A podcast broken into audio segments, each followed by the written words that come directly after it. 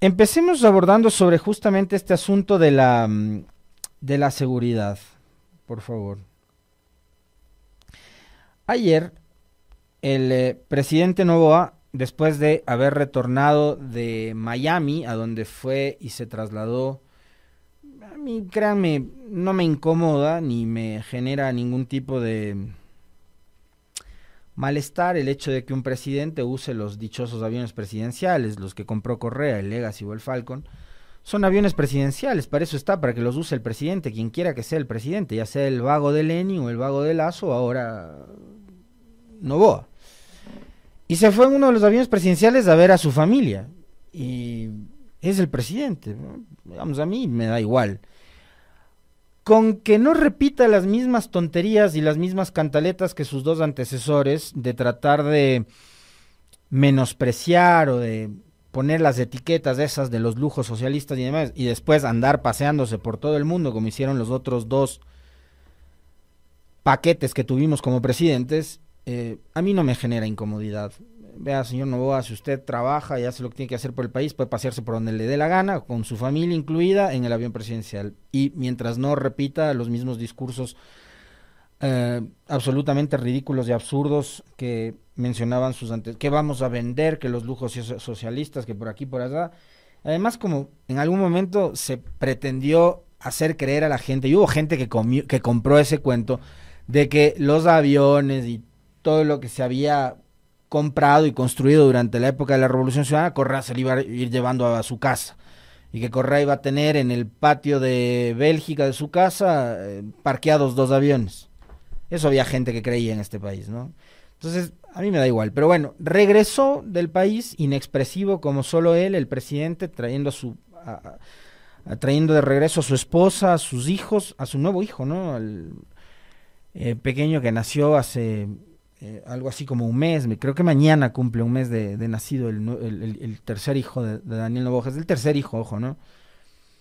Porque tiene una hija de su anterior compromiso.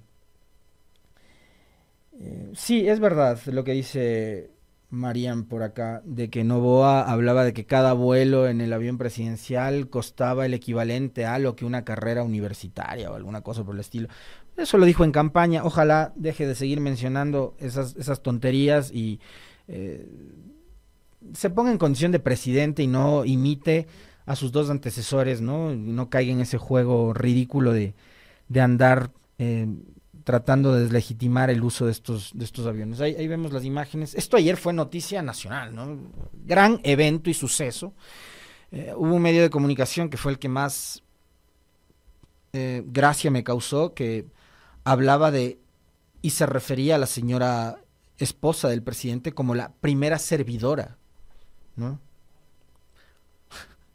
No sé quién le habrá entregado esa condición a la esposa del señor Novoa, lo que sí es la esposa del presidente. Para mí ni siquiera esta figura de la primera dama como tal existe, ¿no? Pero bueno, inexpresivo como solo él, el presidente llegó con, su familia eh, y esto fue motivo, insisto, de, de, noticia en todos los medios, ¿no? De que el hijo del presidente, el tercer hijo del presidente, ya esté en el país y de que todos los ecuatorianos estamos recontra hiper emocionados de la llegada del nuevo heredero de Daniel Novoa. Esas son las noticias con las que los grandes medios de comunicación en este país pretenden hacernos creer de que vivimos un cuento de hadas, pero nada más, nada más lejano a la realidad. Y ya conectado con esa realidad, pasando a los, a los temas serios, y yo, repito, ¿ah? qué bien que el presidente esté con su familia, qué bien que esté al lado de su esposa, incluso para que apague una serie de rumores y de chismes, qué bueno que esté al lado de sus hijos, qué bueno que la familia presidencial esté nuevamente junta. Hermoso. Yo, yo estoy más feliz que Anabela y Álvaro de que la familia de Daniel Novoa esté junta. Más feliz que los que los abuelos del bebé estoy yo. Pero eso no tiene que ser motivo para noticias de tapas en todos los medios, por un lado, ¿no? Por otro, ya se conecta con la realidad el presidente después de haber pasado en Miami el feriado del carnaval y asiste este miércoles de ceniza, 14 de febrero, a un evento oficial en la provincia del Oro, El presidente Daniel Novoa retornó este pasado 13 de febrero al país y ya cumple agenda en el oro, que incluyó una reunión con militares. Recordemos que el presidente viajó a Miami el pasado 10 de febrero. Mm, una vez ya en el país, el presidente cumplió agenda en la provincia del Oro, la cual arrancó a las 10.30 con un recorrido en un centro de salud tipo A. En pasaje, luego acudió al fuerte militar Grupo de Artillería número 1, donde saludó con el bloque de seguridad. Ante los militares, Novoa dijo que hoy es un día importante, miércoles de ceniza, ceniza de la que está renaciendo también Ecuador como el ave Fénix. Fénix, el nombre del plan de seguridad, que no sabemos si existe o no existe.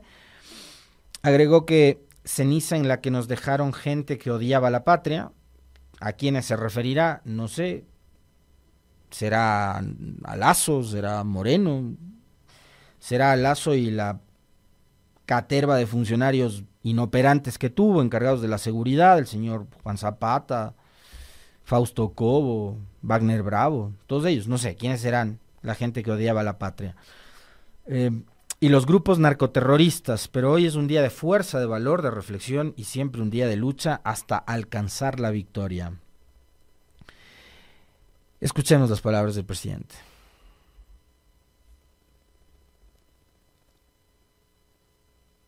Es un día también de fuerza. Hoy es un día de valor. Hoy es un día de reflexión. Y siempre un día de lucha hasta alcanzar la victoria.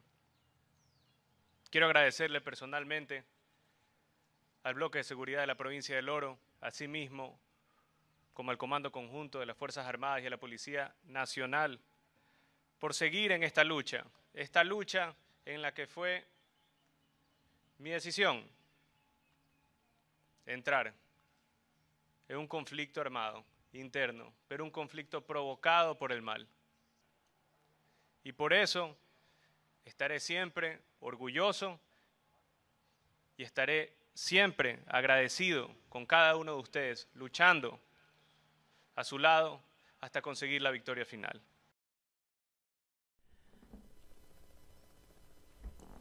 Ustedes escucharon al presidente decir que fue su decisión el haber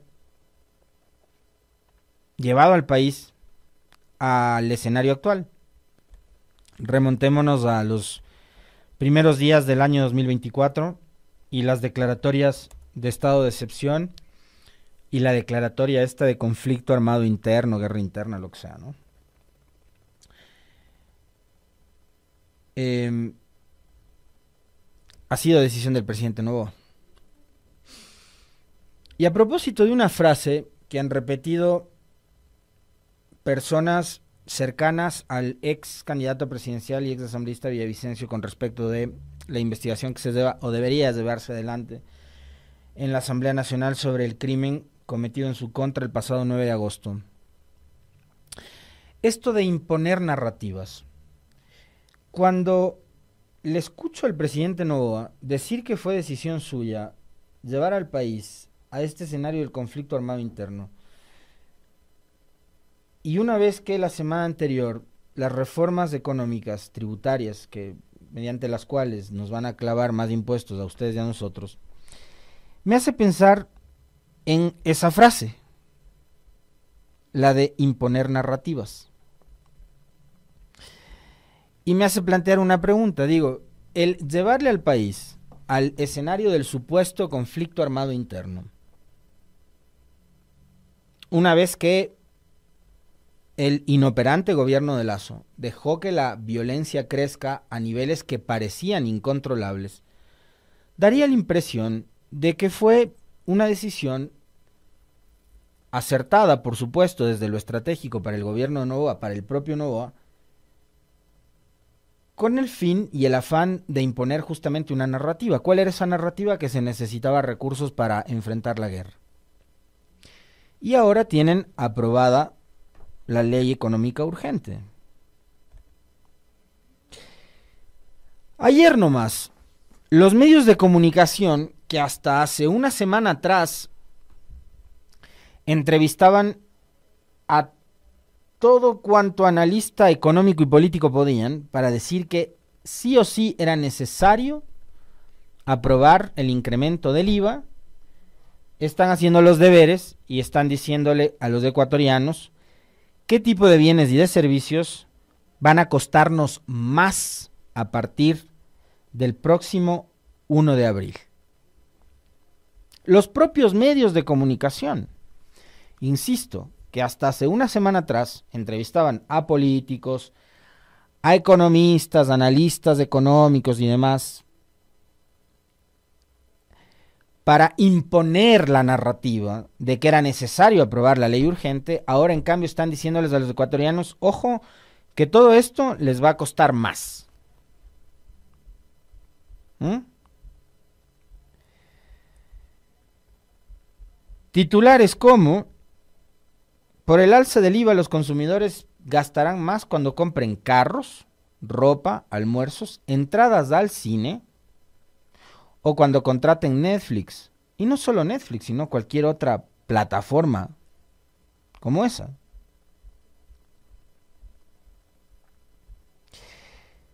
El galón de gasolina, extra o país, el galón de gasolina super, el galón de diésel, los almuerzos, la reposición de una tarjeta de débito, si a usted se le pierde la tarjeta, le va a costar más. En eso están en este momento los medios de comunicación, diciéndonos a los ecuatorianos cuáles son los bienes y servicios que nos van a costar más. Comer en restaurantes y cafeterías será más caro. Quienes compren alimentos preparados en restaurantes y cafeterías tendrán que pagar la nueva tarifa del 13%. Los servicios de, alimentación que tienen tarifa de IVA son, pónganse pilas, desayunos, almuerzo popular y ejecutivo, comida tradicional preparada, platos preparados, comida rápida, hamburguesas y sándwiches, bebidas calientes, postres preparados. Por ejemplo, un almuerzo ejecutivo que cuesta actualmente 4 dólares con 25, paga hoy un IVA de 51 centavos, es decir, un valor final de 4 dólares con 76 es lo que costará para el consumidor. Cuesta actualmente para el consumidor. Cuando el IVA suba al 13%, el valor final de ese almuerzo que costaba 4,76 será 4,89. Si es que el IVA sube al 15%, 4,80 con la tasa del 15. Los almuerzos van a subir va a pagar, si antes un almuerzo costaba 4,76, ahora va a costar 4,80 o un poquito más.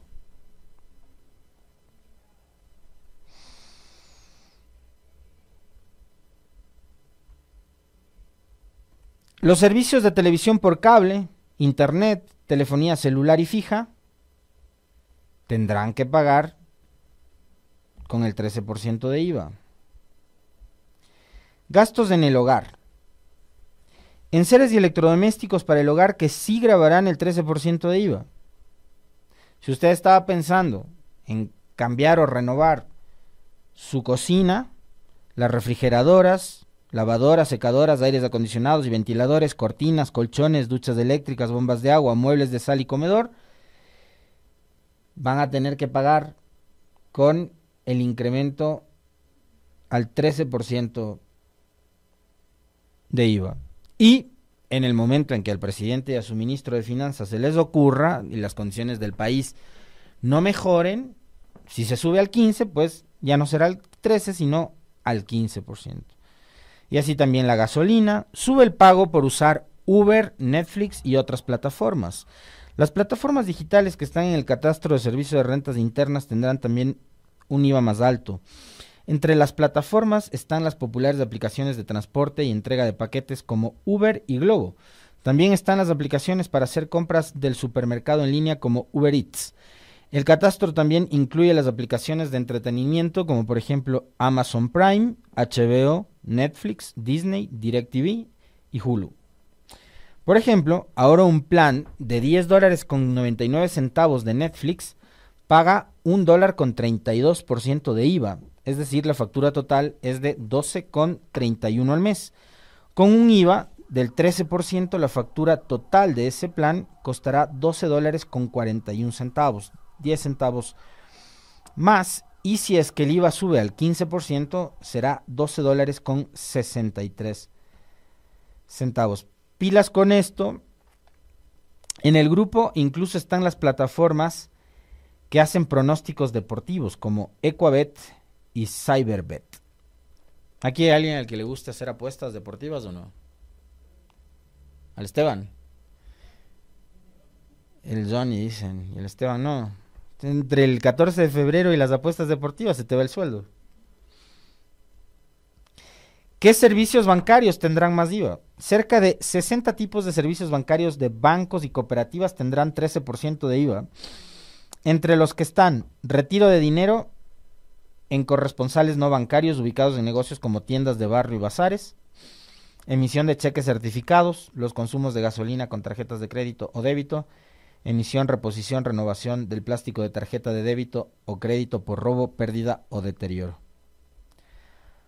Y ahí están todos los servicios bancarios en las que los pobrecitos banqueros les van a terminar cobrando un puntito más de IVA.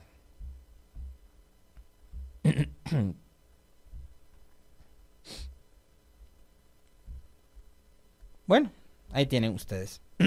es interesante porque, insisto una vez más,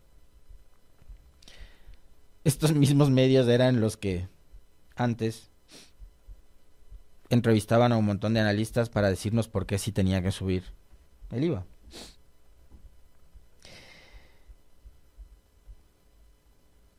¿Qué más tiene incremento de IVA? A ver, déjenme ver por acá. Interesante. Son cosas del día a día. En el caso de ustedes, ese no es el mío, ventajosamente. El corte de cabello y tratamientos para el cabello. Incremento de IVA. Yo me saco brillo solo. Lavado y cepillado de cabello, manicure, gimnasio. Se fregó. Champú, jabón, pasta de dientes, desodorantes, cremas, talco, papel higiénico, rasuradoras.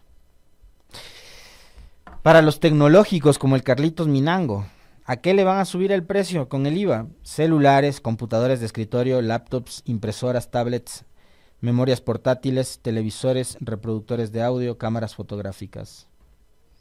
Obviamente ya les dije, los autos serán más costosos y otros productos que tienen incremento del IVA son los juguetes, serán más caros a la hora de comprarle un juguete a los niños, niñas de la casa.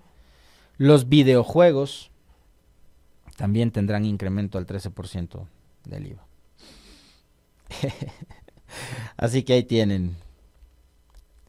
Ese es el chuchaki carnavalero con respecto del incremento del IVA. Tema polémico a esta hora. Las hay otra cosa también teníamos por ahí, es eh, la declaración de ayer de la... Bueno, eso lo vamos a comentar con nuestro segundo entrevistado, ¿no? Con Pedro Donoso, que entiendo que estar hoy. Las declaraciones de la ministra de la Producción con respecto de que cerrarnos del mercado ruso nos eh, posibilita a los ecuatorianos eh, ser más creativos, ¿no? Empezar a buscar otros, otros mercados. Como que si mañana de la nada va a aparecer un nuevo país con 200 millones de consumidores. Bueno, cerramos el. O sea, y es, esto es, me van a permitir un minuto nada más, eh, pero es tan contradictorio a ratos del manejo de las narrativas del gobierno, porque la narrativa oficial para aprobar el Tratado de Libre Comercio con China es que China tiene 1.500 millones de habitantes y que se trata de un mercado de 1.500 millones potenciales consumidores para productos ecuatorianos. Y eso tiene lógica, ok. Pero Rusia es un mercado de 150 millones de consumidores. Y por las posturas y el sesgo político ideológico de un gobierno, terminamos eh, quizás provocando el cierre de puertas de un mercado tan importante como el ruso. Puede caerles bien o mal Rusia, puede caerles bien o mal Vladimir Putin, puede caerles bien o mal el vodka, me da igual. El tema es que nos estamos cerrando eh, un mercado que además eh, se correspondía a uno de los principales socios comerciales del Ecuador. para productos como las flores y el banano. Y ahora resulta que el discurso es, eh, esto nos obliga a ser más creativos. Bueno, ¿a quién más le vamos a ir a vender todo el banano y todas las rosas que se van a dejar de, de vender a Rusia si es que la cosa sigue escalando? Como esperemos que no escale y ojalá el presidente ponga a su canciller y él su cabeza en frío y ponga por delante los intereses nacionales, los intereses del país y no los intereses corporativos o de una, dos, tres o cuatro personas en particular. Y de esto también vamos, por supuesto, a conversar con nuestro primer invitado, el doctor Fernando Yepes, que ya está, por cierto, en la antesala de, de Radio Pichincha. Cierro el comentario con respecto de un tema que es polémico a esta hora y tiene que ver con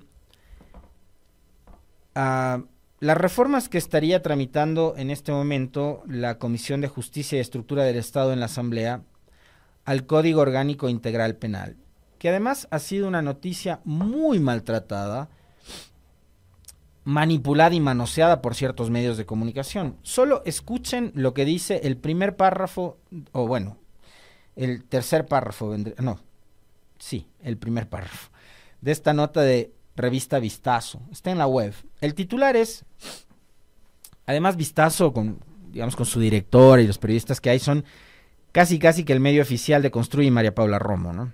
Construye alerta que reformas al COIP podrían propiciar el retorno de Rafael Correa. Finalmente en este país todo pasa y gira en torno a la figura de sigue todavía girando en torno a la figura de Rafael Correa.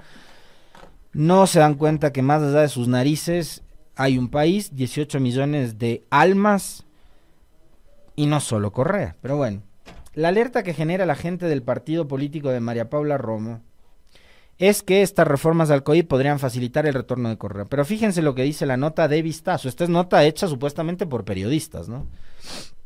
El movimiento político Construye alertó que en las reformas propuestas para el Código Orgánico Integral Penal COIP se pretende incluir nuevos parámetros para el recurso de revisión de sentencias. Con ello, la Revolución Ciudadana lograría que Rafael Correa vuelva a ser candidato presidencial. Una cosa son las reformas al Código Orgánico Integral Penal, que podría, por ejemplo, en este caso, como en otros, incrementar penas para X temas, em, establecer sanciones, y me pasaba por acá, por cierto, una querida amiga información con respecto de reformas en el ámbito de los femicidios, eh, tipificar nuevos delitos, eh, el tema de las extorsiones, etcétera, ¿no? Es tema penal. Una cosa son las reformas al Código Integral Penal y otra cosa son las normativas o las reglas que establece en materia electoral, ya sea el Código de la Democracia o la propia Constitución de la República. Y parecería que estos periodistas, que fueron parte de toda la plataforma y el esquema del siete veces sí, se olvidaron, cuando hacían esta nota, se olvidaron de que ellos, entre otros tantos, promovieron, por ejemplo, aquella pregunta en la consulta del 5 de febrero del 2018, consulta promovida por Moreno, por Lazo, por Nebot, por Novoa, por la izquierda democrática, por Pachacuti y por todos los partidos que eran parte de esa plataforma anticorreísta, promovieron una reforma para impedir la postulación indefinida, que además fue un tema tan manoseado, tan maltratado, con el cual engañaron a la gente, no se le puede llamar de otra manera sino engaño, porque hablaban de la reelección indefinida y no, se hablaba de la postulación indefinida, no únicamente del presidente de la República, sino de cualquier otra dignidad de elección popular que haya sido elegida dos veces consecutivas después de la vigencia de la Constitución de Montecristi. Entonces ahora, si usted después de la vigencia de la Constitución, a partir del 2008, fue dos veces asambleísta, dos veces concejal, dos veces alcalde, dos veces prefecto, dos veces eh, presidente de la República, ya no puede volver nuevamente a candidatizarse para el mismo cargo. Esa prohibición es para todo tipo de dignidad de elección popular, que a mí me parece un absurdo total, sobre todo en cuanto tiene que ver con materia legislativa. Yo preferiría tener en el Consejo Metropolitano de Quito y en cualquier otro consejo municipal legisladores, o sea, concejales, con experiencia. Y yo preferiría tener en la Asamblea Nacional legisladores con experiencia. Yo siempre les he contado, el senador eh, Ted Kennedy murió creo que a los 88 años de edad, si no me equivoco, y murió siendo senador de los Estados Unidos. La vida política de un actor político en los Estados Unidos, que es el paradigma de la democracia liberal, que les encanta citar, que les encanta tener como referente, es de 25 años, es un cuarto de siglo el promedio de vida política de una persona en los Estados Unidos. Acá quieren jubilar a un político a los ocho años. Eso han logrado. Y yo sí establezco una diferencia, permítanme, entre lo que es un ejecutivo, un presidente de la República, una prefectura, una alcaldía, con respecto de lo que tiene que ver con la legislación, en el caso de los concejales y los asambleístas. Creo que se tendría que revisar eso para tener, insisto, políticas profesionales. Pero en esa consulta, volviendo nuevamente al tema del 2018, la gente votó a favor de impedir que haya reelección o postulación indefinida en todos los cargos, no importa si eres presidente o si eres concejal. Entonces, en este país no existe la posibilidad de que Correa pueda, más allá de que si se revisan o no se revisan sus sentencias, de que Correa, así como está actualmente la Constitución y el Código de la Democracia, pueda volver a ser candidato. Si el miedo que le meten a la gente con notas y titulares mentirosos como este es ese, pues déjenme decirles que es absurdo y que es falso, que es falaz, que es mentira, que están y siguen tratando de manipular la información y que siguen tratando de manipular a la sociedad con titulares y con noticias mentirosas.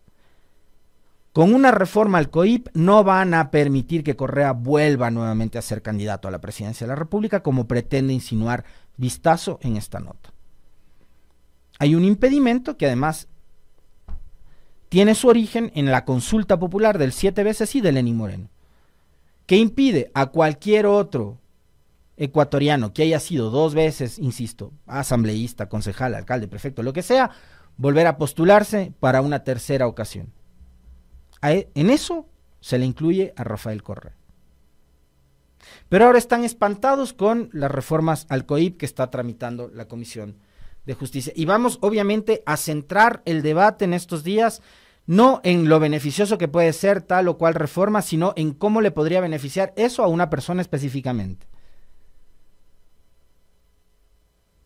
Y que además está, y ahí gira, digamos, el discurso que establezcan opinadores, tuiteros, periodistas, medios de comunicación, instituciones como la propia Fiscalía, que ayer ya ha sacado un comunicado, girarán en torno a este tema. Mientras tanto, yo les pregunto, ¿qué está haciendo el Estado ecuatoriano para, con la misma brevedad con la que, por ejemplo, repatriaron desde la Argentina la familia de Fito, a la cual, por cierto, después le dejaron en absoluta libertad porque no tenía ningún tipo de proceso abierto en su contra, ¿qué está haciendo ahora mismo la Fiscalía de Ecuador y la justicia ecuatoriana para extraditar al señor Hernán Luque Lecaro, funcionario del gobierno de Lazo, quien debería estar en este momento procesado por casos de corrupción dentro del manejo de las empresas públicas. ¿A quién no le conviene, obviamente, que Luque Lecaro venga? Y porque la justicia, en vez de andar haciendo ahora agenda de medios, eh, entrevistas sobre un tema